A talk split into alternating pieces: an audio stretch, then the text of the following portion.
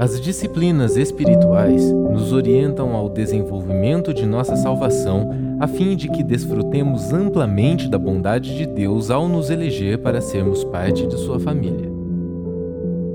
Nas mensagens desta minissérie, somos desafiados a olhar para nosso dia a dia e assim nos reposicionar de acordo com o plano e vontade de Deus para nós. Que sejamos edificados todos os dias nestas práticas tão singulares.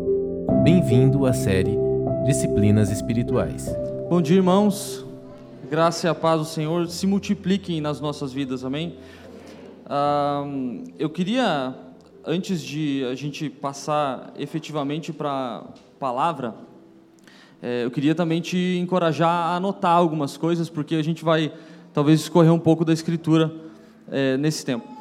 Nós estamos aqui em janeiro, né, que é um mês propício para nós que seguimos o, o calendário gregoriano, né, que não é o calendário judaico, é muito propício para nós começarmos coisas.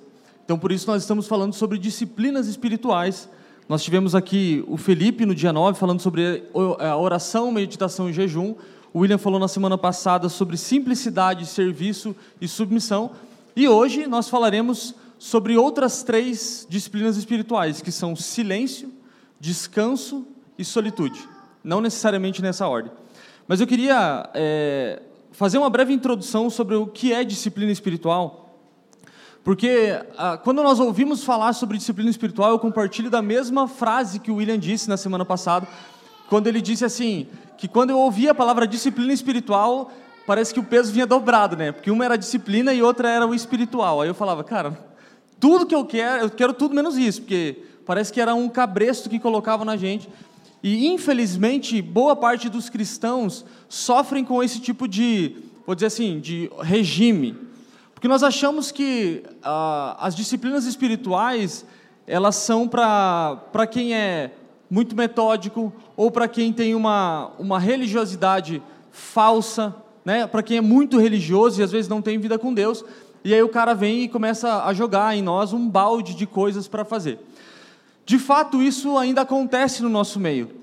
Quantos de nós, quando começamos a praticar alguma disciplina espiritual, ou seja, a oração ou o jejum, é, enfim, qualquer uma dessas, não chegou para o outro com uma, um ar de superioridade e falou assim: Cara, vou te falar, estou orando duas horas por dia. Faz dois dias, o cara não comenta isso. Mas tem que ver como é bom. Ou então, cara, olha só, eu jejuei dois dias inteiros e tal. Cara, você tem que. Nossa, é muito bom isso. Foi a primeira vez que a pessoa fez. Então, às vezes, a gente é, intensifica algumas coisas, a gente coloca essas coisas num degrau tão elevado que a primeira, a primeira, a primeira atitude que nós temos é compartilhar isso com uma outra pessoa com um ar de assim, cara, eu fiz e foi bom para mim, então é bom para você. Quantos de nós também não ouvimos a palavra e às vezes ficamos pensando assim, naquela cadeira que está do lado, fulano devia estar tá aqui. Não, irmão, é você que devia estar tá aqui que está cortando em você, talvez não cortaria no outro. Mas nós, como disciplinas espirituais, sempre temos a tendência de pensar nisso. Começamos algo, e aí quando nós, até quando nós falhamos isso que estamos fazendo, ah, estou fazendo no meu devocional diário, aí você falha um dia, a primeira coisa que você sente é culpa. E aí quando você vem para uma, uma a reunião semanal ou quinzenal ou mensal que você participa, e alguém comenta sobre isso, sobre a questão da disciplina espiritual em si, a primeira coisa que você sente é desgosto, e às vezes você acaba é, freando o seu ritmo. Então você orava todos os dias pela manhã. Você tinha uma disciplina de orar todos os dias pela manhã, e aí você falhou um dia. E quando você falha nesse dia, a sua impressão é: puxa, falhei hoje, agora eu sou uma droga, que eu não consigo seguir. E aí o que, que você faz? Ao invés de você voltar à sua rotina como se aquele dia em que você falhou não tivesse acontecido, você para. Então, esse, esse é o principal ponto que eu queria frisar aqui. As disciplinas espirituais que nós estamos falando não são aquelas que, quando você falha, você para. São aquelas que, quando você falha, você volta e corrige. Porque esse é o principal ponto. Se você fala assim, ó, eu oro todos os dias. Falhou um dia, não tem problema, irmãos. Segue o baile. Vamos embora. No outro dia você ora de novo. Ah, mas eu preciso pagar aquele dia. Se nós pensarmos em disciplinas como regras de um regime rígido que nós precisamos cumprir, nós nunca, nunca conseguiremos cumprir. Nós precisamos sim é, ter disciplina em nossas vidas. Precisamos sim orar, meditar na palavra todos os dias, ler as escrituras todos os dias, jejuar frequentemente. Mas se nós não fizermos, a culpa não pode ser algo que caminhe conosco. Então, o primeiro ponto é que a disciplina precisa ser a nossa dieta. Nós precisamos comer a disciplina diariamente, independente de qual seja. Então, se você não tem a prática de orar, deixa eu te dar uma dica: ore um minuto por dia. Aí muitos vão dizer, mas um minuto é pouco, mas para quem não ora nada, é muito. Para quem não toma água, você tomar um copo por dia é muita coisa. Então, quando nós pensamos na, nas disciplinas espirituais, puxa, eu nunca jejuei mais do que seis horas. Não tem problema, irmãos, você está jejuando. Então, caminhe nisso, deixe o Senhor mudar você. Quando nós pensamos nas disciplinas espirituais, também preciso colocar mais um, um, um alicerce aqui de, de base para nós podermos prosseguir. Quando você ora, a gente já falou isso sobre, em outros momentos, mas quando você ora, jejua ou pratica qualquer disciplina espiritual, não é Deus que muda ao seu favor, é você que muda. Todas as vezes que nós estamos é, orando ao Senhor, mesmo que pedindo coisas a Deus, que Tiago fala que nós podemos pedir, desde que sejam as coisas certas, mesmo que estejamos pedindo coisas a Ele, ainda assim nós estamos sendo transformados. Se nós entendermos isso, as coisas ficam um pouco mais fáceis. Então, a, a disciplina, ela é basicamente, o, o Felipe falou isso na primeira vez, e eu ia até comentar isso, é, a disciplina, ela é basicamente a nossa base. Então, pensa, todos nós somos disciplinados naquilo que nós queremos ser, ou naquilo que a nossa natureza nos obriga a ser. Deixa eu te dar um exemplo. Todos os dias de manhã, Alguns mais, outros menos, mas acordamos com muita fome. E o que você faz para saciar a sua fome? Você come. E se você ficar sem comer, aquilo vai te incomodar até que você coma e sacie a sua fome. Se você está muitos dias sem dormir, vai chegar um momento que seu corpo vai falar: não consigo mais, eu preciso dormir. Ou vai te dar um piripaque. Ou teu corpo vai, é, é ele vai surtar. Tem muitas pessoas que, que fazem isso, que elas sofrem disso. Pessoas, às vezes, que têm trabalho é, é, de escalas, assim, puxadas demais, chega uma hora que o próprio corpo das pessoas pede. Então, o nosso espírito é da mesma forma. Quando nós é, fomos alcançados pelo Evangelho, a primeira coisa que nós fazemos, que não, entenda, isso não é errado, mas isso é uma coisa que deveria nos seguir, é, e deveria ter uma, uma sequência. Olha só, quando o Senhor nos alcançou, eu duvido que tenha uma alma viva aqui, que quando o Senhor o alcançou, orou menos, orou mais do que ora hoje. Todos nós, quando, fomos alcançados pelo Senhor, nós entramos num ritmo profundo de ler as Escrituras, de ouvir louvores, e você começava, aquilo queimava no seu coração, e você orava, você jejuava, você buscava o Senhor no, no seu lugar de solitude, e você fazia isso diariamente, diariamente, diariamente, não importa se você tinha uma carga é, pesada de trabalho, não importa se seus filhos não deixavam você é, tranquilos em casa, não importa, não importava qual era a sua rotina, mas hoje nós damos a desculpa da nossa rotina para não fazer aquilo que fazíamos quando a carga era até mais pesada. Então a disciplina espiritual nos ajuda a reposicionar o nosso, o nosso elo com o Senhor devagar. Escute, quem corre uma maratona, maratona são 42 quilômetros, acho, né? 42, me corrija se eu estiver errado. Mas quem corre uma maratona de 42 não começou correndo 42 quilômetros. Essa pessoa começou correndo pouco, pouco, é, poucos metros, depois ela aumentou para alguns quilômetros, e, e até que o momento que ela chega a 42 quilômetros. Quando nós pensamos em alcançar algo no Senhor, nós precisamos entender que, como nós cantamos, a intensidade ela é importante, mas é só, escute, a intensidade só é relevante se ela vier com constância. Se você é intenso, mas não é constante, algo está errado. Mas repare, se você for constante e não for tão intenso, não tem tanto problema.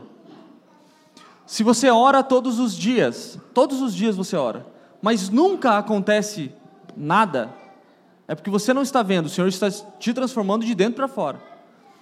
Mas se você ora uma vez por ano e tira lá 12 horas de, de oração e você jejua quatro dias sem parar, sem comer, se abstendo de tudo, uma vez por ano, e o resto dos seus dias você passa longe do Senhor porque você pagou aquela penitência, algo está errado. Então nós precisamos entender que as disciplinas espirituais nos levam à constância. Mas vamos andar um pouco. O que, que as disciplinas espirituais nos dão? Então, primeiro, elas nos dão, nos dão constância. Então, elas são basicamente a base para que nós possamos prosseguir. Entenda, ninguém sobrevive se não comer todos os dias. Ou, é, é, na falta de comida, continuar comendo com constância. Então, nós precisamos entender que as disciplinas espirituais, primeiro, nos dão constância. Elas fazem com que nós continuemos caminhando. Segundo ponto, elas nos dão foco. Por quê? Porque agora o foco não é mais eu, o foco é o Senhor. Então, as disciplinas espirituais nos reposicionam no lugar certo. Elas também nos dão paz interior. Porque agora, no momento que você está praticando as disciplinas espirituais, é, algumas delas que eu vou falar hoje sobre a questão, por exemplo, o silêncio. Às vezes nós temos dificuldades em ficar quieto quando nós é, deveríamos ficar quietos. E às vezes também temos dificuldade de falar quando deveríamos falar. Então a disciplina espiritual nos dá paz interior. Ela filtra o que nós devemos falar e o que nós devemos nos calar. Ela também nos dá uma paz comunitária, que é a paz com os outros. É fácil de você perceber alguém que está diariamente buscando o Senhor quando essa pessoa tem paz com os outros. É uma pessoa que não tem rixa com ninguém, ela assim, ela releva o, o Max lá, eu chamo o Max de Guarapá, como é que eu falo? Guarapavense. E ele releva e vai, mas tem pessoas que às vezes se ofendem. Então, a paz interior, a paz comunitária é isso, quando você já não tem mais aquela, aquela ofensa que acontece entre os irmãos. Escute, nós temos um lema aqui na família, você que é novo, é, nós sempre falamos que nós não podemos nos ofender. E de fato isso tem se tornado uma verdade entre nós, embora algumas vezes nós nos ofendemos. Nós não podemos nos ofender, mas algumas vezes nós erramos e nos ofendemos. O que nós fazemos é, com relação a isso? Nós vamos aos pés do Senhor e removemos a ofensa. Ou nós sentamos com o irmão e falamos: ah, Eu não gostei do jeito que você falou, eu me ofendi. E você se retrata e está tudo bem. Escute, percalços no meio do caminho vão acontecer. Só que se você está firmado com uma base sólida, constante no Senhor por causa da disciplina espiritual, as coisas ficam mais fáceis. É, a disciplina espiritual também é, nos gera um senso de responsabilidade, uns com os outros e nós com Deus. Escute, nós somos responsáveis pelos outros. Eu escrevi isso há um, um tempo atrás, eu acredito que há uns dois anos atrás. Eu acho que a gente não tinha Alice ainda. Então faz mais de dois anos sobre a responsabilidade que eu, como membro dessa família, tenho com a Gigi, que não é minha filha. Mas por que, que eu tenho responsabilidade com ela? Porque ela é filha dos meus irmãos. Então eu tenho responsabilidade para com ela. Eu não vou, se eu ver ela falhar no seu caminho com o Senhor, eu posso corrigir ela. É lógico, dentro da liberdade que os irmãos me dão. Mas eu tenho responsabilidade para com o William. O William tem responsabilidade para com os irmãos. Então, a disciplina espiritual nos traz isso, esse senso de ser responsável pela família. Ninguém, nós temos essa, essa, essa característica nas nossas reuniões, nós entendemos que todas as vezes que viemos aqui, nós não estamos vindo a um culto para é, pedir coisas a Deus, nós viemos aqui para dar algo a Deus. Isso é um senso de responsabilidade que a disciplina espiritual nos dá. E um outro aspecto que a disciplina espiritual também nos dá é correção. Ela corrige o nosso, o nosso, a nossa caminhada. Então, às vezes você, é, quantas vezes nós ouvimos isso, né? Às vezes a gente está meio aborrecido, meio não sei o quê, falando, ah, vai orar um pouco. E às vezes a pessoa até se ofende, mas, irmão, vou te falar, resolve. Vai tirar, um, ah, vai tirar um tempo para ler a Bíblia lá, irmão. Para de me encher as paciência e resolve. Às vezes a gente acha que a pessoa está falando brincando, mas às vezes ela até fala meio brava, mas, irmão, na boa, ouve o conselho, que esse conselho é um conselho bom. Ah, quem são os inimigos da disciplina? Um, a falta de tempo. Escute, não existe falta de tempo. Eu ouvi uma vez, é, eu li na verdade um livro, estava lendo um livro sobre negócios e o, o autor ele falava assim, ó, se eu não tenho mais tempo, eu crio tempo. Você fala, ué, o cara vai botar mais uma hora nos 24? Não. é porque você faz, você consegue fazer tudo aquilo que você prioriza. Se você priorizar, você consegue fazer. Às vezes fala assim, ó, eu não tenho dinheiro para nada. Ah, minhas contas estão atrasadas, eu não tenho dinheiro para nada. Aí o cara vai lá e compra uma TV nova. Priorizou.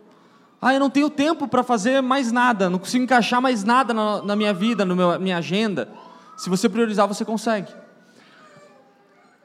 Olha só, Deus não se curvou à nossa pressa nervosa, nem adotou os métodos da nossa era mecânica. O homem que deseja conhecer a Deus precisa dedicar-lhe tempo. Isso é uma citação de A.W. Tozer. A gente pode abrir também Daniel 6, por favor, Gabi? Então, Daniel soube que o escrito foi assinado, só para lembrar o contexto, uh, Daniel estava num momento que ele não poderia praticar as coisas que ele praticava, a gente vai ler no texto. Uh, e com suas janelas abertas em sua câmara, é, que dava para Jerusalém, ele abaixou-se sobre os seus joelhos três vezes ao dia e orou, e deu graças perante seu Deus, como costumava fazer antes. Mas havia um decreto assinado antes, que o, o rei falou que não pode mais. Então esses homens reuniram-se reuniram-se e encontraram Daniel orando e fazendo súplicas perante o seu Deus. Então eles se aproximaram e falaram perante o rei a respeito do decreto real. Não assinaste um decreto para que todo homem que venha fazer uma súplica a qualquer Deus ou homem, dentro de 30 dias, exceto a ti, ó rei, venha ser lançado na cova dos leões? O rei, o rei respondeu e disse: O assunto é verdadeiro, de acordo com a lei uh, dos medos e persas, a qual não se altera. Então responderam e disseram perante o rei: Aquele Daniel, o qual, é, o qual é filho dos cativos de Judá, não considera a ti, ó rei, nem o decreto que assinaste, mas faz a sua oração três vezes ao dia. Da onde é que Daniel arrumava tempo para orar quando ele não podia orar? Ele era proibido pelo governo para orar. E aqui eu faço um parênteses, que esse é um texto que a gente poderia discutir na mesa do sábado agora. É, quando é que o governo obriga você a fazer coisas que você não concorda ou que você não vive? Porque vai chegar um momento em que o governo vai, é, vai começar a ditar coisas para você que são fora, aquilo que, fora daquilo que você acredita. O segundo inimigo da disciplina é a preguiça. E aqui eu tenho um texto de Provérbios que diz: O preguiçoso deseja e nada consegue, mas os desejos do diligente são amplamente satisfeitos. Escute, às vezes fala assim: Ah, mas eu estou com preguiça de orar. Ora com preguiça, irmão. Não tem problema. Esses dias alguém me falou assim: Ah, mas eu, quando eu, eu me converti, eu tinha tanta vontade de orar, agora não tenho mais vontade de orar. Eu falei: Ora sem vontade. É porque. E fala isso para Deus: Ó oh, Deus, eu estava afim, não. Não queria, não. Estava assim, ó, saco cheio de ficar aí, daí a minha vida está aqui correndo e tal, mas eu não queria orar. Irmão, se vocês começarem com essa prática de conversar com Deus, meio que brigandinho com Ele, daqui a pouco Ele começa a transformar você e você não consegue mais ficar sem falar com Ele. Só que daí a sua conversa começa a mudar. Aí o, o seu, a sua gratidão de louvor a Deus começa a mudar. Agora você não vai mais reclamando. Porque quando você fala com Deus, Ele te transforma. Não esqueça disso. Um outro ponto, e aqui é, é muito importante a gente prestar atenção nisso, que é a ociosidade. Que é de fazer muitas coisas e no final não ver resultado de nada. O texto que está ali é o texto de Marta e Maria onde Marta e Maria estavam com o Senhor, e Maria resolve ficar aos pés de Jesus enquanto Marta estava lá fazendo seus afazeres, e ainda Marta dá uma reclamada. Falou, oh, Jesus, por que, que a Maria está aí? Não devia me ajudar aqui para. Sei lá, na cabeça dela ela pensou, ela me ajuda, a gente termina em menos tempo e depois a gente vai aí. Então, a ociosidade não é quando você não faz nada, mas é quando você faz muitas coisas e no final você não tem resultado. E muitas vezes, inúmeras vezes, no mundo em que nós estamos vivendo, esse talvez seja um dos piores inimigos para a disciplina espiritual. Quando nós temos a nossa agenda cheia, lotada de coisas para fazer, mas no final a gente acaba a semana, ou acaba um mês, acaba o ano, a gente fala: puxa vida, eu não, não construí nada. Você fala: nossa, mas meu tempo era tão cheio e eu não construí nada. O quarto ponto é a tristeza. Este é um texto bem importante que, quando Jesus fala para que os discípulos orem enquanto Jesus estava no Getsemane. Os discípulos ah, são encontrados por Jesus é, com tristeza. Eles, eles acabaram ah, sendo levados pelo sono e foram levados à tristeza. Então, esse é um dos inimigos da, das disciplinas espirituais. O outro Desleixo, que é o contrário de zelo. Romanos 12, 11 diz: Nunca falte a vocês o zelo, sejam fervorosos no espírito, sirvam ao Senhor. E aí, dando essa base de disciplinas espirituais, vamos entrar nas disciplinas que nós falaremos hoje: descanso, silêncio e solitude. Eu gostaria que vocês me acompanhassem, porque eu quero dar alguns, alguma, mostrar algumas diferenças para vocês que são palavras parecidas, mas não significam a mesma coisa, não são sinônimos. Então, silêncio na escritura, ela é diferente de ausência de ruído. Quando eu paro de falar, há um silêncio. Eu não sei onde está minha filha, porque se ela tivesse aqui não tinha silêncio. Mas quando nós paramos de falar, existe uma ausência de ruído. Essa ausência de ruído não é o silêncio da Escritura, ok? Também nós temos ah, um outro paradoxo que é o descanso e oci ociosidade. Às vezes fala assim, ó, eu estou descansando, mas o celular está na mão e você está rolando o Reels do Instagram. Então você está ocioso, você não está descansando. E aí nós temos também um outro paradoxo que é solitude e solidão. Muitos de nós, às vezes, nos pegamos numa reunião como essa, com cerca de 100 pessoas, às vezes 150 pessoas, sozinhos, cheio de gente em volta. Então, esse é um outro paradoxo que nós precisamos colocar aqui. Vamos falar primeiro sobre, ah, sobre silêncio. Há uma frase que eu confesso para vocês que eu não lembro de quem é, é, se alguém souber depois, por favor, me diga, que diz assim, é, algo assim, né? Eu ficaria feliz em ver um culto de missões em que o pregador terminasse sozinho no púlpito. O que, que essa pessoa quis dizer? Ela falou que ela, ela estava pregando sobre missões para que as pessoas vão e comecem a pregar as nações. E essa pessoa ficaria tão feliz de terminar essa reunião e não ter ninguém ouvindo ela, porque as pessoas entenderam a mensagem. Então seria muito fácil é, de talvez eu pregar aqui, eu falar para vocês sobre silêncio, ficando em silêncio. Embora essa seja uma reunião para nós darmos bases e darmos doutrinarmos mesmo é, na questão da doutrina santa do Senhor e explicar qual é a diferença de, de, de silêncio e ausência de ruído, para que nós possamos prosseguir. E para mim seria muito mais desafiador, é muito mais desafiador ainda, ter que falar sobre silêncio, falando, entende? Mas vamos lá. Silêncio versus a ausência de, de ruído. Em Lucas 5,16, a Escritura diz que Jesus se retirava para orar. Ele saía do seu lugar de barulho e se retirava para orar no deserto. Muitos outros homens de Deus faziam, tinham essa prática. Isaías, João Batista, muitos homens saíam do, do, do, lugar onde as pessoas ficavam, às vezes, perguntando coisas e tal, e entenda, isso é algo bom. Quando você tem a oportunidade de alguém chegar para você e falar assim, cara, o que que, como é que é esse negócio aí de Jesus, aquilo que a gente estava lendo no catecismo, Jesus, o Espírito Santo e Deus, legal, é muito bom você também poder é, expressar para essa pessoa aquilo que a Escritura diz. Mas você também precisa ter essa prática de silêncio. Jesus, entenda, Jesus saía do seu lugar onde os discípulos o perguntavam, perguntavam coisas para ele, e todas as respostas que nós temos de Jesus hoje, até hoje, nos edificam muito. Mas em nenhum momento nos evangelhos os escritores deixaram passar desapercebido que Jesus mantinha silêncio. Ele ia para um lugar de solitude, ele ia para um lugar onde ele era reservado. Então a prática de guardar silêncio, entenda, às vezes ela está relacionada à ausência de ruídos.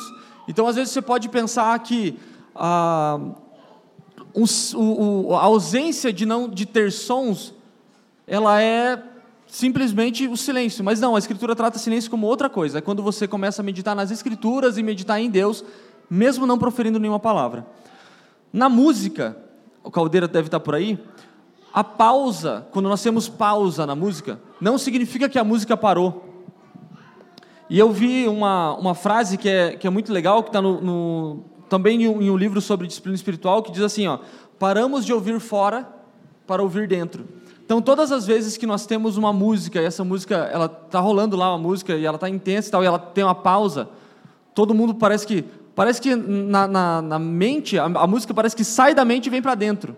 É incrível isso, porque rola aquela pausa, dá que, assim, ó, coisa de milissegundos às vezes, ou às vezes de um segundo. E quando a música volta, ela volta parece que mais intensa ainda. Então, quando nós pensamos no silêncio em si, o silêncio ele não é uma pausa para que você pare de fazer tudo aquilo que você está fazendo. Não, ele é basicamente um lugar onde você introspecta o próprio Senhor, busca o Senhor dentro de você, para que você possa continuar a sua caminhada. Eclesiastes 3,7 diz que há tempo de estar calado e tempo de falar.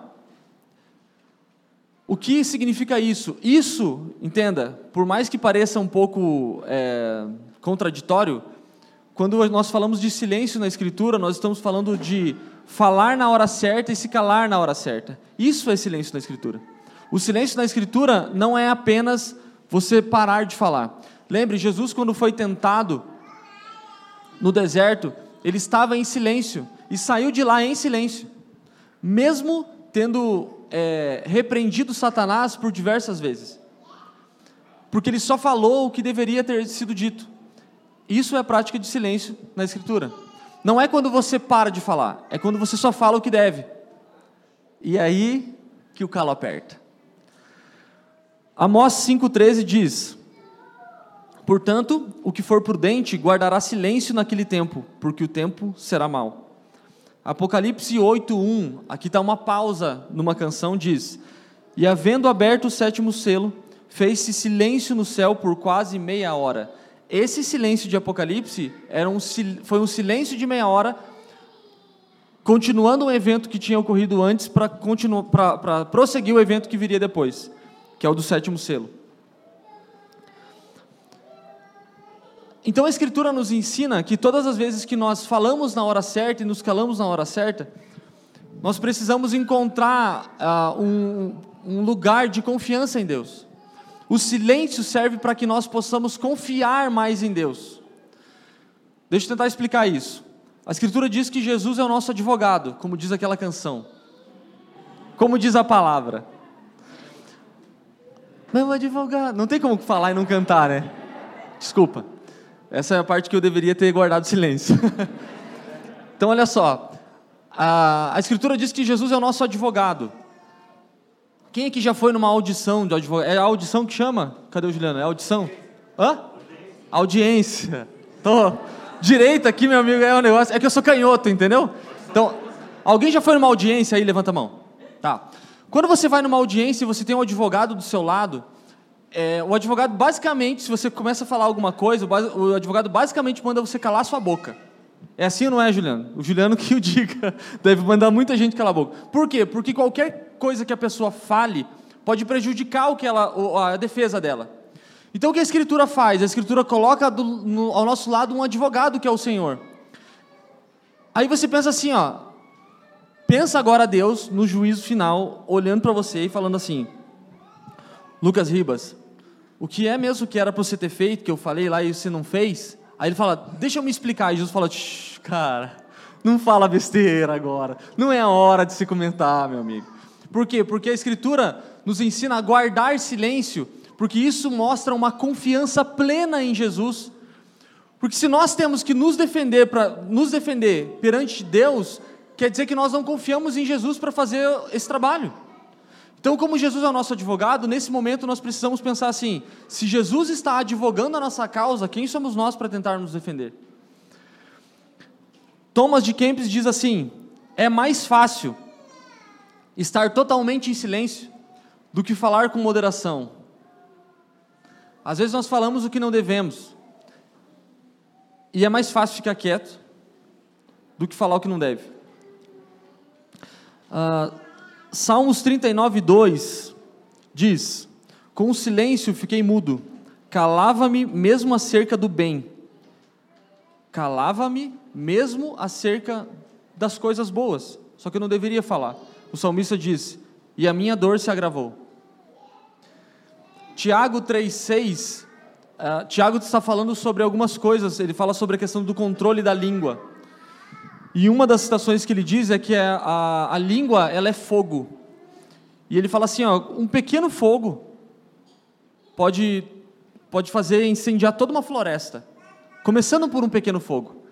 E ele usa essa analogia para dizer que a nossa língua ela é como fogo. Provérbios 25:11 diz: Como maçãs de ouro em salvas de prata, assim é a palavra dita a seu tempo. Isso é silêncio. A palavra dita a seu tempo é guardar silêncio. Mas nós erramos muito. E nós acabamos oferecendo o sacrifício de tolos, que é o que Richard Foster é, fala no livro Celebração da Disciplina. O sacrifício de tolos é quando você sacrifica algo que não serve para nada.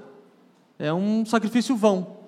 E ele lida com esse termo dizendo que é quando a nossa língua religiosa quer fazer o trabalho para qual não foi chamada, ou ela não tem capacidade para isso. Todas as vezes que nós falamos o que não devemos, nós sacrificamos como tolos que é o que o, esse, esse termo que Richard Foster, o, é, Richard Foster usa nesse livro. Eclesiastes 5,5 diz assim: ó, é melhor que você não, não prometa, é melhor que você não prometa do que você prometa e não cumpra. Então, a gente precisa entender que, às vezes, essa prática é, de manter uma vida em silêncio, ela às vezes nos leva a um lugar onde nós não deveríamos estar. Porque às vezes fala assim, ah, eu, eu deveria ficar quieto nesse momento. Aí você fala algo, não, mas é para ajudar, né? Mas às vezes não é. Mateus 16, 22, Pedro, Jesus está falando com os discípulos e ele fala assim, ó, o negócio é o seguinte, pessoal, eu, eu já estou, é, já está chegando o fim dos meus dias e eu serei entregue para ser morto numa cruz. E aí Pedro, oferecendo um sacrifício de tolo, diz: De modo algum isso acontecerá, Senhor. Não, não, não, não, a gente não vai deixar. E Pedro não deixou. Vocês lembram? João 18, 10. Pedro, ah, quando, quando Judas entrega Jesus para os soldados, lembrem disso. Pedro levanta, tira a espada da bainha e vai e corta a orelha de Malco. Eu, aí eu vou parafrasear aqui, eu acho que Pedro errou porque eu acho que ele não queria cortar a orelha de Malco. Porque quem puxa uma espada e acerta a cabeça de alguém não quer tirar uma orelha. Eu estou pensando que quando Pedro tira a sua espada para proteger o Senhor, o de modo algum te acontecerá, é mais um sacrifício de tolo, ele queria cortar a cabeça do rei. E ele falou: Não, não, não, ninguém vai tirar o meu Senhor daqui. E, e Jesus, o próprio Senhor, repreende Pedro em Mateus é, 16, dizendo para ele: Afasta-te de mim, Satanás, porque você está cogitando as coisas dos homens. Quem, quem em sã consciência não protegeria Jesus para ouvir mais sobre o Mestre, ouvir mais sobre as coisas que ele tinha para dizer?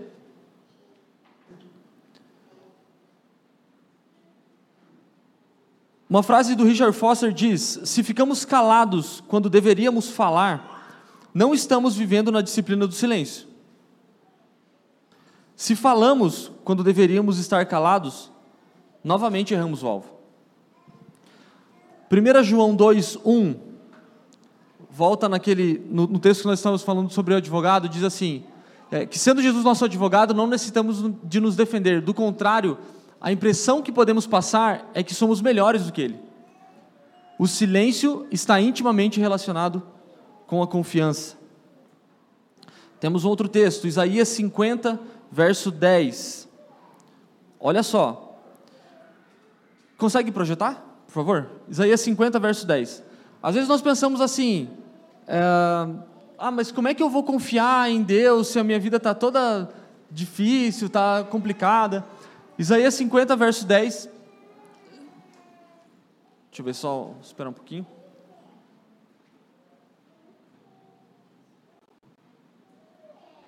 Diz assim: quem, entre, quem é entre vós que teme ao Senhor, que observa a voz do seu servo, que anda nas trevas e não tem luz? Deixai-o confiar no nome do Senhor e permanecer no seu Deus. Uma outra tradução diz assim: É perfeitamente possível andar em trevas, sem nenhuma luz, e ainda assim temer, obedecer, confiar e firmar-se no Senhor. Um dos frutos da disciplina do silêncio é a liberdade de deixar que a nossa justificação fique inteira com Deus. Às vezes, nós somos ah, afligidos por algum tipo de acusação.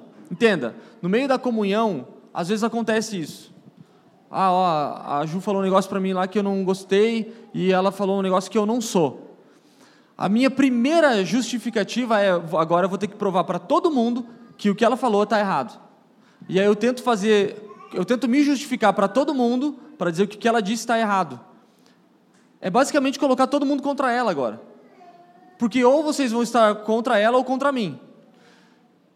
Quando nós agimos assim, nós acabamos dividindo os irmãos de opinião, enfim, nós acabamos dividindo grupos. Qual seria a, a, a principal tarefa nesse momento?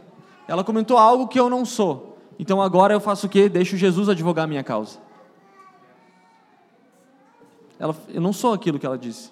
Então, irmãos, deixa que Jesus advogue sua causa. Não advogue você mesmo. Deixa. Por isso nós vivemos falando aqui. Não pode se ofender. Porque se você ofender, corre para Jesus. Deixa ele advogar a sua causa. Eu acho que ele é um pouquinho menor que você, hein? E o pouquinho ficou por minha conta. Ah, a língua é um termo. Quem aqui, quem aqui já teve ah, aquário em casa? Aquário de peixe? Tem ou já teve? Tá. Tem um negócio que a gente coloca dentro do aquário que é o termostato, né? O que, que o termostato faz? O termostato ele, ele vai medindo a temperatura e ajustando a, a, a temperatura da água para que a água não fique nem muito quente nem muito frio. Richard Foster diz que a língua ela é um termômetro. O que é o termômetro? Aquela ferramenta que a gente mede a temperatura para ver o que acontece. E aí a gente precisa agir de alguma forma. A pessoa está muito quente, sei lá, daí você dá um banho gelado na pessoa, ou está muito fria, você tem que aquecer ela e tal. Mas a língua também é um termostato, que ela controla a nossa, nossa temperatura espiritual. Nós temos aqui alguns, é, até não, não, não pedi para anotar lá, porque a gente não precisa, mas eu queria que você anotasse, se você está anotando, em alguns momentos onde as pessoas falaram quase que demais, mas acabou que a situação ficou ok. Então, na situação de Abraão e Ló, em Gênesis 18, não sei se vocês lembram disso, Deus fala que ia destruir Sodoma e Gomorra. E aí Abraão fala assim: Mas se tiver 50 lá, Senhor, não pode ser que você é misericordioso se você destruir os 50 justos. Aí Deus fala: Se tiver 50, eu não vou destruir. Daí Abraão fala: E se tiver 45? Daí Deus fala: se tiver 45, eu também não vou destruir. Isso está em Gênesis 18. E se tiver 40? Se tiver 40, eu não destruo. E se tiver 30? Cara, o bicho era corajoso. Não, se tiver 30, eu não, também não vou destruir. Ó Senhor, longe de mim você pensar que eu estou duvidando da sua palavra aqui. Ó. Daí ele já deu, né? Mas se tiver 10? Aí o Senhor falou: se tiver 10, eu não destruo Sodoma e Gomorra.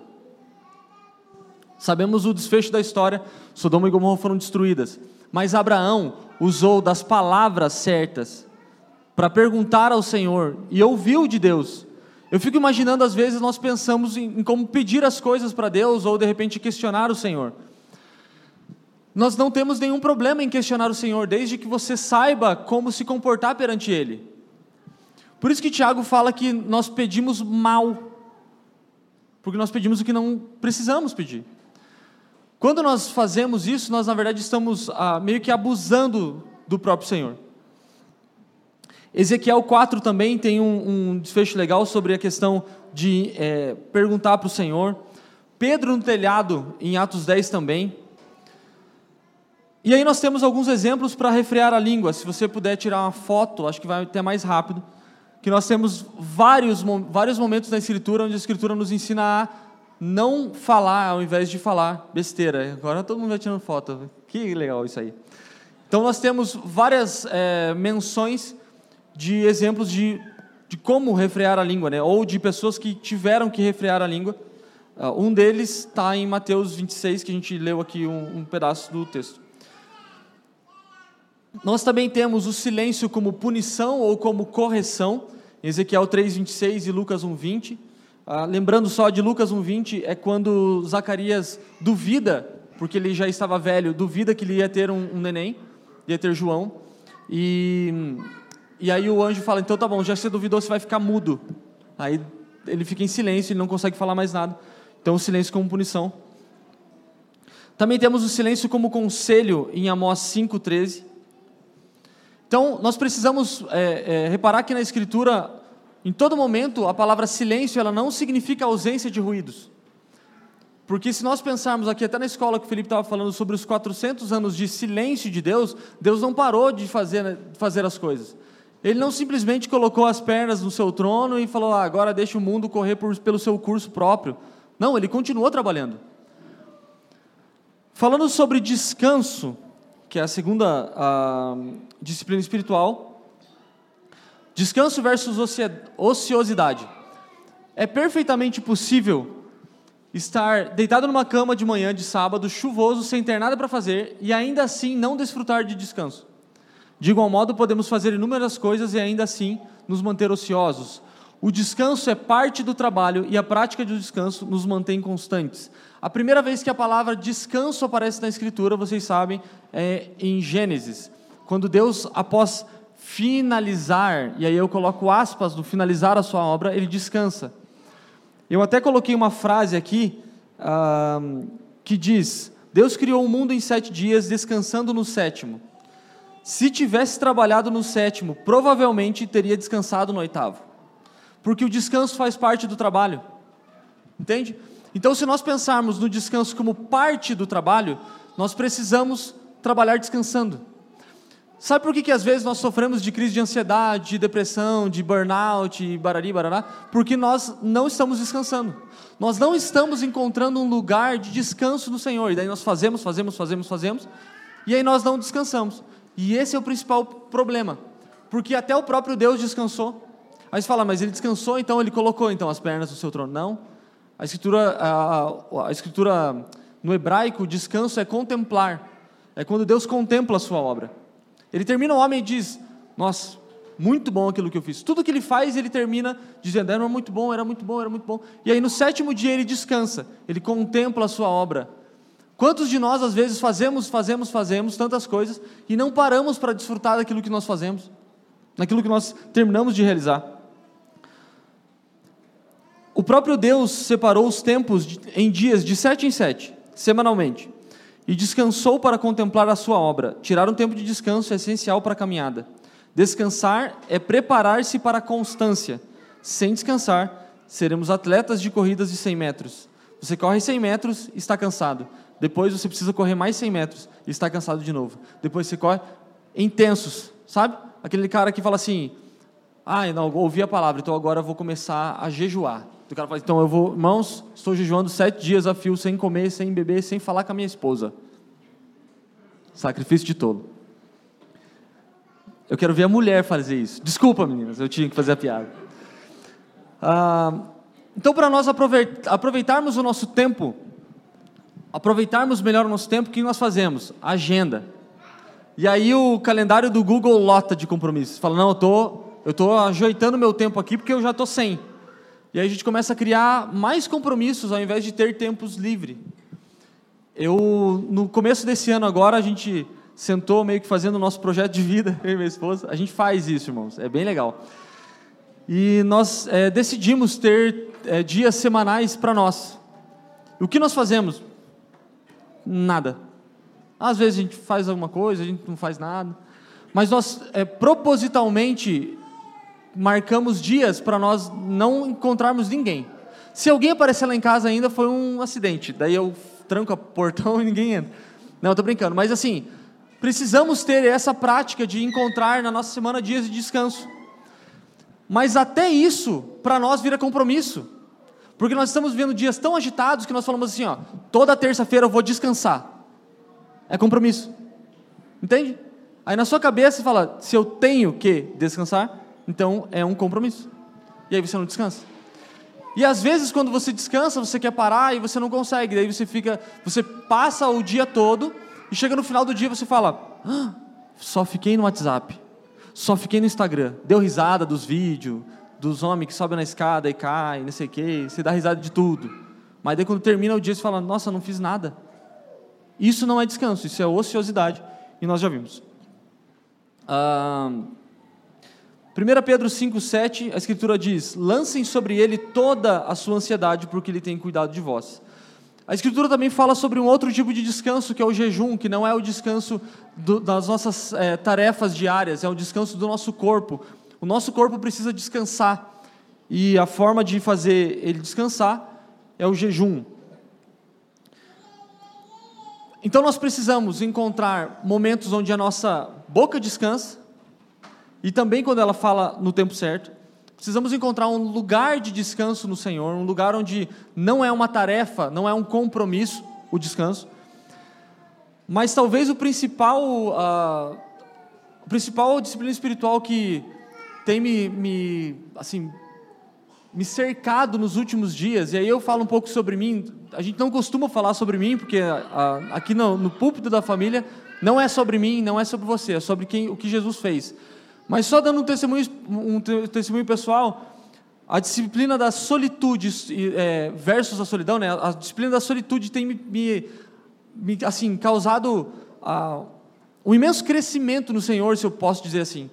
O que, que ela está, o que, que a, a Escritura diz sobre solitude e solidão? Novamente, nós vamos para Gênesis. Em Gênesis, Deus cria Outra hora a gente pode falar disso, mas em Gênesis 1, Deus cria o homem e a Escritura diz assim: ó, macho e fêmea. Em Gênesis 2, Deus fala assim: não é bom que o homem esteja só, vou fazer para ele uma companheira idônea. Deus fala que Jash já tinha criado o homem e a mulher. E ele fala: não é bom que o homem esteja só, sozinho, em solidão. Então, o próprio Deus encontra é, uma forma de nos ensinar que a solidão não é boa. Quantos de nós, às vezes, estamos no meio de muita gente o tempo todo e nos, nos sentimos sozinhos? É impossível você experimentar uma vida, um relacionamento com Cristo, um relacionamento cristão, baseado nas Escrituras, se você não tem relacionamento com Deus e com os irmãos. É impossível. Você fala assim, não, mas eu, eu, eu creio em Deus e não tem relacionamento com ninguém que crê em Deus. Então você não crê em Deus. Porque João fala, na, na primeira carta de João, ele fala que se você é, não tem comunhão com seu irmão, vai dar ruim. É, cientificamente, até a questão de solitude, a, questão de você se retirar para se é, ficar num lugar recluso, ela também é muito saudável. Olha só, o lugar de solitude é quando você vai para um lugar longe de ruídos, como nós já falamos, mas você se encontra com Deus. É quando as suas lágrimas falam mais do que as palavras. É quando você tira um tempo para o Senhor, onde só está você e Ele. E aí você encontra nele paz, você encontra nele um lugar de descanso. Ah, tem mais uma citação que diz assim, é, acho que é a penúltima, Gabi, penúltima.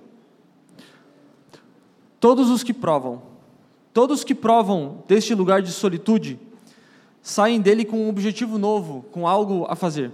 Eles vão lá e fazem. Ao menos renovam suas forças e fé em Deus. Não ficam inertes, inertes, como se estivessem apenas encontrado um lugar para desligar do mundo, sem nenhum foco, e depois aparecer para seguir a vida da mesma forma. Entenda, todas as vezes que alguém se retirou em solitude, voltou transformado.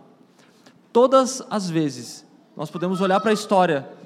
Se nós é, olharmos para a vida de Moisés, por exemplo. Vamos para a vida de Moisés. Quando Moisés sobe um monte, quando ele volta, ele dá uma direção total nova para o seu povo. Aqui vai um, um talvez um desafio para os homens. Procurem tirar tempo é, de solitude. Procurem ir para o lugar secreto no Senhor. Procurem buscar no Senhor direção para sua casa, direção de repente para o seu ano, ou até mesmo para o seu trabalho. Mulheres, façam isso com mais, mais, é, mais periodicidade, mais frequência. Nós precisamos encontrar no Senhor a direção para aquilo que Ele já nos deu como, assim, como diretrizes de vida.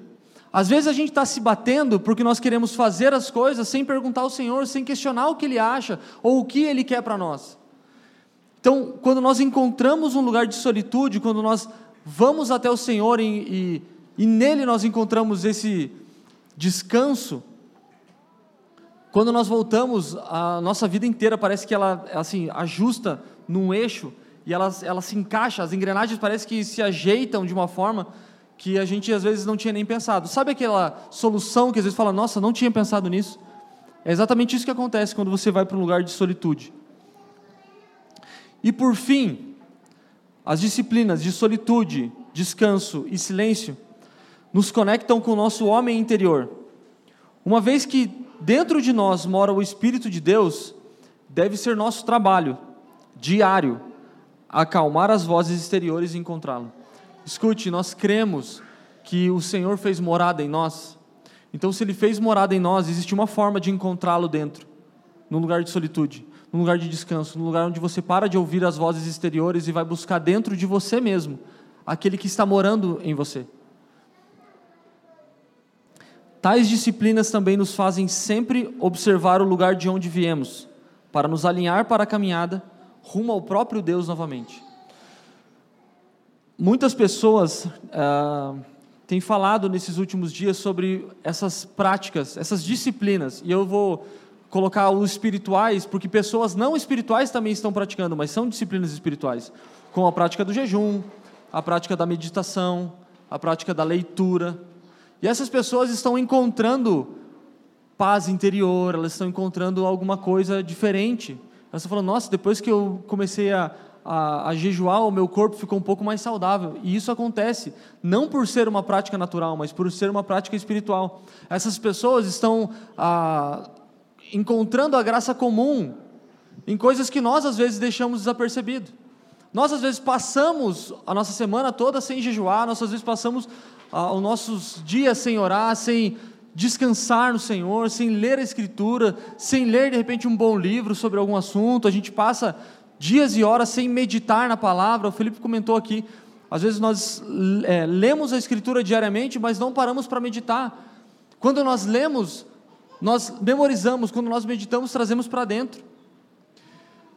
Então, eu gostaria é, de finalizar, talvez com a gente fazendo uma oração para que nós possamos encontrar no Senhor esse lugar de descanso, de solitude, e um lugar onde uh, todas as vozes exteriores são caladas, para que nós possamos cada vez mais entender que é o Senhor que nos molda de dentro para fora. E você, às vezes você pode ficar horas e horas no seu quarto sem proferir uma palavra.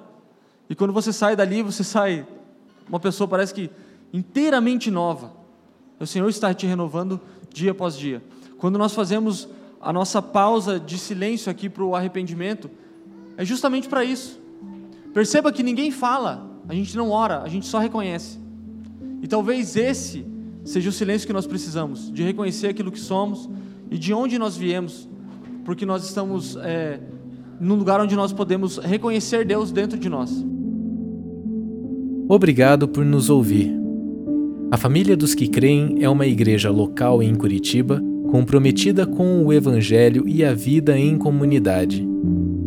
Para nos conhecer melhor e manter contato, acesse famíliadosquecreem.com.br.